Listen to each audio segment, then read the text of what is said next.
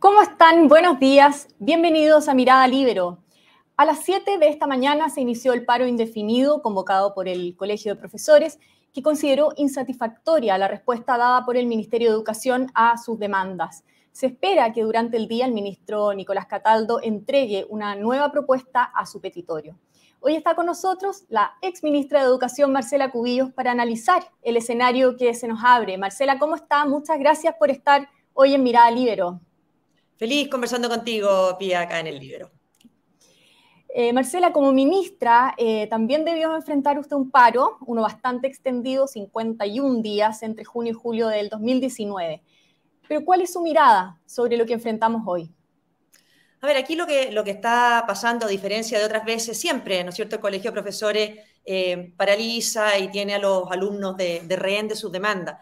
Aquí hay un agregado adicional, es que el gobierno del presidente Boric les prometió pagar la deuda histórica, algo que todos los gobiernos han sabido que no existen recursos en el Estado posibles para eh, asumir ese compromiso. Pero fue un compromiso de campaña del presidente Boric, el Colegio de Profesores y sus dirigentes hicieron campaña por el presidente Boric, votaron por el presidente Boric, el PC, para qué decir, es parte del gobierno. Entonces, por lo tanto, aquí además nos encontramos frente a una promesa electoral incumplida. Primer gobierno que les promete eh, cumplir, no cumplen, y, bueno, aquí están entonces eh, de nuevo el paro de profesores a puertas y ya en ejercicio. En ese sentido, eh, claro, uno eh, habría esperado quizás que las negociaciones con el ministro Cataldo, eh, los dirigentes del Colegio de Profesores hubieran sido un poco más fluidas, quizás. Cataldo fue asesor del gremio, además milita en el Partido Comunista, igual que varios dirigentes gremiales, pero no logró detenerlo. Y hoy se comprometió a dar una nueva respuesta al petitorio del gremio, la quinta, según dijo él, en un año de conversaciones. ¿En qué situación ve usted al ministro Cataldo? A ver, aquí a mí me llamaba la atención cuando hay gente que se sorprende que llegue un dirigente comunista al Ministerio de Educación. Tenemos al Partido Comunista en el gobierno. Eh, por lo tanto, perfectamente, es perfectamente razonable que estén ejerciendo todos los cargos o, los, los, ministerios que sean. Eh, lo que tenemos hoy día es el Partido Comunista en el poder, en el gobierno, no de accesorio, por así decirlo, de, o de allegado, como lo tenía el segundo gobierno de la presidenta Bachelet, sino del de, eh, partido central, quizás del, del gobierno que está hoy día. Yo creo que aquí no hay eh, nada nuevo. El Partido Comunista y el Frente Amplio tienen de rehén a la educación chilena desde el segundo gobierno de la presidenta Bachelet. Ellos son los que han impulsado reformas que han sido nefastas para la calidad, para la libertad de enseñanza, etcétera. Y hoy día los tenemos de nuevo más enquistados. Entonces, no hay mucha diferencia en eso. Ahora, con respecto a la relación con el colegio de profesores, yo creo que al final se van a poner de acuerdo, si son los mismos. Ah, son los mismos. Entonces me imagino que esto es un tira y afloja entre el colegio de profesores, que no puede rendirse tan rápido al incumplimiento de lo que ha sido su demanda de siempre, porque en todos los gobiernos han parado por lo mismo, han paralizado meses, ¿no es cierto?, o semanas por lo mismo, eh, no pueden rendirse tan rápido frente a un gobierno que les dice que no va a cumplir. Entonces yo me imagino que están viendo una salida honorable eh, para el colegio de profesores, porque al final son los mismos dirigentes y no creo que pongan a uno de los suyos en una posición eh, tan comprometedora por mucho tiempo. Ya, o sea, ¿usted cree que va a haber acuerdo es decir, que la influencia del Partido Comunista en el Colegio de Profesores existe. ¿No será que está siendo sobrepasado por quizás divisiones adentro del mismo Colegio de Profesores? Ah, yo creo que son los mismos los que están hoy día en la calle, en el Colegio de Profesores, en el gobierno. O sea, son distintas caras de la misma coalición y de los mismos partidos. O sea, tenemos, ¿no es cierto?, que empiezan los desórdenes en el metro, pero son los mismos. O sea, como se dice siempre, ¿no es cierto?, una pata en el gobierno, la otra en la calle. Bueno, aquí en el, el, Partido Comunista pasa lo mismo, algunos están en el colegio de profesores y otros están en el gobierno. Yo imagino que al ser los mismos, porque no se trata de que tengan influencia, son los mismos, se pondrán de acuerdo para no poner en una posición tan complicada a un ministro que quizás su único aporte pueda ser controlar el paro de profesores. Em, pero hoy día, claro, están en una posición muy comprometedora porque se les mintió. Se les mintió. O sea, es el primer gobierno que en el fondo les miente en su cara. Les dice que van a pagar la deuda histórica llegan y les dicen que no pueden. Es un gobierno que les mintió a los estudiantes, les dice que va a condonar el CAE, llegan al poder y dicen que no pueden condonar el CAE. Entonces, claro, estamos en un escenario que yo me imagino para los dirigentes del Colegio de Profesores es tremendamente inconfortable. Claro, eh, efectivamente la primera eh, demanda de, en el petitorio del Colegio de Profesores es el pago de la deuda histórica, la llamada deuda histórica. Eh, ¿Hay alguna contrapropuesta del Ministerio que pueda dejar tranquilos al Colegio de Profesores? Yo creo que esto es política, no es, no, es, no es un problema de propuestas. Nunca los paros del colegio de profesores han tenido que ver al final con propuestas. Imagínate que se podrían haber arreglado quizás otros paros en la antigüedad o en otros años eh, de manera muy fácil. Aquí hay una decisión siempre del colegio de profesores, cada cierto número de meses, de años, de usar a los estudiantes como escudo, como rehén y levantar su demanda. Te voy a decir una cosa, a la gente se le olvida. En la convención, en el texto de la convención se puso una norma que era increíble, que era la norma del colegio de profesores, podríamos, podríamos haber dicho, ¿no es cierto? Que era una norma que les garantizaba inamovilidad a los profesores de la educación pública. Es decir, era la única profesión mencionada en la Constitución, profesores.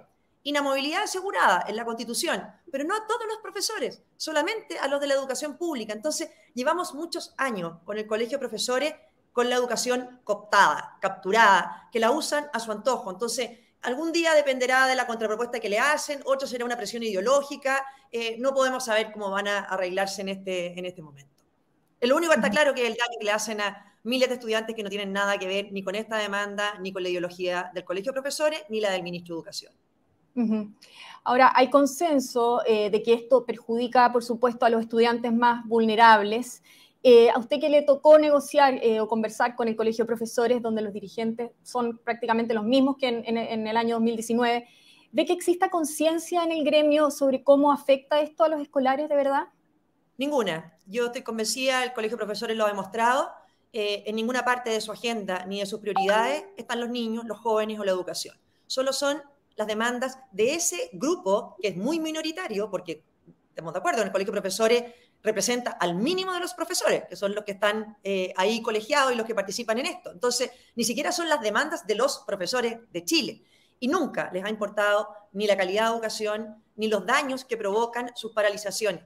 Piensa que eh, aquí por eso uno siempre dice, la izquierda eh, se llena la boca hablando, ¿no es cierto?, de los más vulnerables, pero estos paros a quienes perjudican es precisamente a los más vulnerables. Los colegios, el paro que me tocó enfrentar a mí, los colegios particulares subvencionados no pararon ni un solo día. Ni los colegios particulares pagados, obviamente que no, pero los particulares subvencionados ni un solo día. Por lo tanto, los más perjudicados son los niños más vulnerables y los jóvenes más vulnerables, y no les importa. Y lo mismo con la reforma. Cuando tú me dices, bueno, llega un ministro comunista al ministerio, bueno, las reformas impulsadas en el segundo gobierno de la presidenta Bachelet responden a la agenda ideológica del Partido Comunista y del Frente Amplio. Reformas que han sido un fracaso para la calidad de la educación. ¿No es cierto? Que lo único que han hecho es perseguir a la educación particular subvencionada, alejar a los padres de la educación, debilitar la libertad de enseñanza y nada en mejoras de calidad. Pero a nadie le importa. Avanzaron en su ideología y no están dispuestos a revisar esas malas reformas hechas en su momento. Mm. Ahora, de todos modos, eh, y tal como quizás en su momento, eh, el paro no es, mm, se entiende que no, no, va a ser total, hay sectores que no se plegaron a él, incluso hay eh, en la misma consulta que se hizo para ir o no a paro, se vio una, una división. También se ve quizás un cierto cambio en la opinión pública respecto a estas demandas de los profesores. Hay una encuesta que indicaba que un 59% de la población no respalda el paro. ¿Ha cambiado eh, quizás la opinión pública hacia el gremio, hacia estas demandas? ¿Y cómo puede esto influir en, el devenir del sector?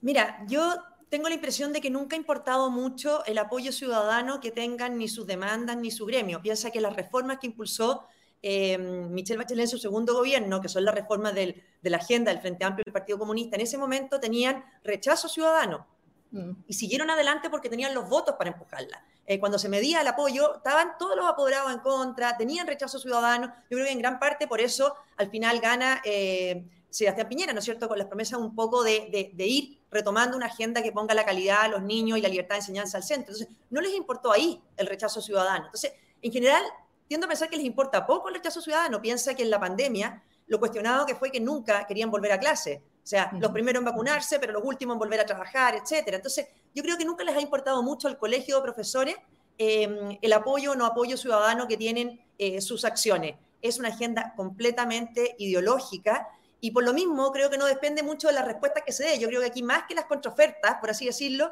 depende de cómo se pongan de acuerdo con un presidente, o sea, con un ministro y un presidente que responden a la misma, a la misma agenda. Si aquí la lástima es que siempre al final los postergados es la calidad de la educación tenemos jóvenes en cuarto medio que, van a enfrentar, ¿no es cierto?, eh, su fin de la, educación, las pruebas de selección universitaria, con suspensión de clase.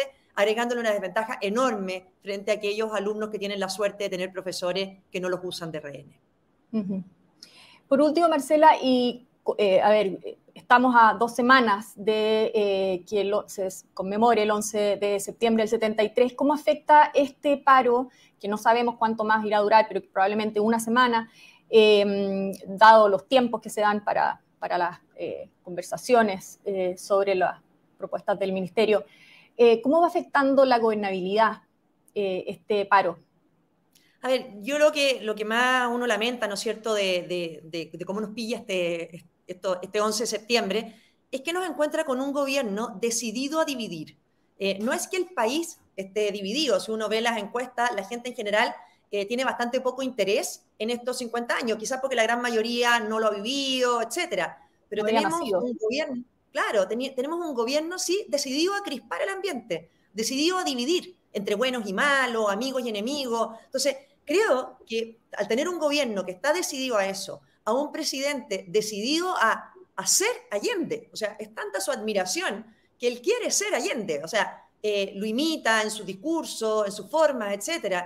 Entonces, nos pilla con un gobierno que desde arriba está buscando dividir a los chilenos y crispar el ambiente. Eso es eh, completamente irresponsable. Eh, y los tenemos, además, en el poder a los mismos que han validado la violencia una y otra vez. Entonces, hoy día, cuando vemos que surge la violencia, claramente un gobierno que no solamente no tiene ninguna autoridad moral, sino que no es creíble, porque es el mismo gobierno el que está arriba dividiendo y el que ha estado también abajo desarrollando eh, o impulsando la violencia. Pero ves eh, al, colegio de profesores o otros gremios o otros movimientos sociales poniendo contra la espada y la pared al gobierno actual? Que yo no sé si se les pone entre la espada y la, y la pared, eh, porque para eso tendrías que tener un gobierno que quisiera la paz social entonces ahí uno diría los grupos que están dividiendo, como el colegio profesor o los jóvenes que están, ¿no es cierto?, eh, haciendo la manifestación en el metro, lo están poniendo entre la espada y la pared porque es un gobierno que está jugado por la paz social. Yo veo un gobierno que está jugado por la crispación, por la división. Entonces, no sé si es estrategia, uno tiene a esta altura la legítima duda. Eh, sí que por un lado tienen un discurso desde la autoridad de gobierno, pero por el otro, por atrás, van avalando lo que es todo, de nuevo, este surgimiento de, violencia, de manifestaciones, de división. No sé si es una agenda, para tratar de impulsar por esa vía las reformas que no logran sacar por convencer a los chilenos y por convencer al resto de los sectores políticos. A esta altura eh, hay poca credibilidad. Bueno, muy bien, Marcela Cubillos, exministra de Educación, exconvencional además. Muchas gracias por haber estado hoy en Mirada Libero. Vamos a estar atentos a qué es lo que va pasando con este tema. Que esté muy bien. Muchas gracias, Pia. Yo me despido también agradeciendo su sintonía, en particular a los miembros de la Red Libero que hacen posible este programa. Nos volvemos a encontrar en cualquier momento con más Mirada Libero. El Libero, la realidad como no la habías visto. Haz que estos contenidos lleguen más lejos haciéndote miembro de la red Libero.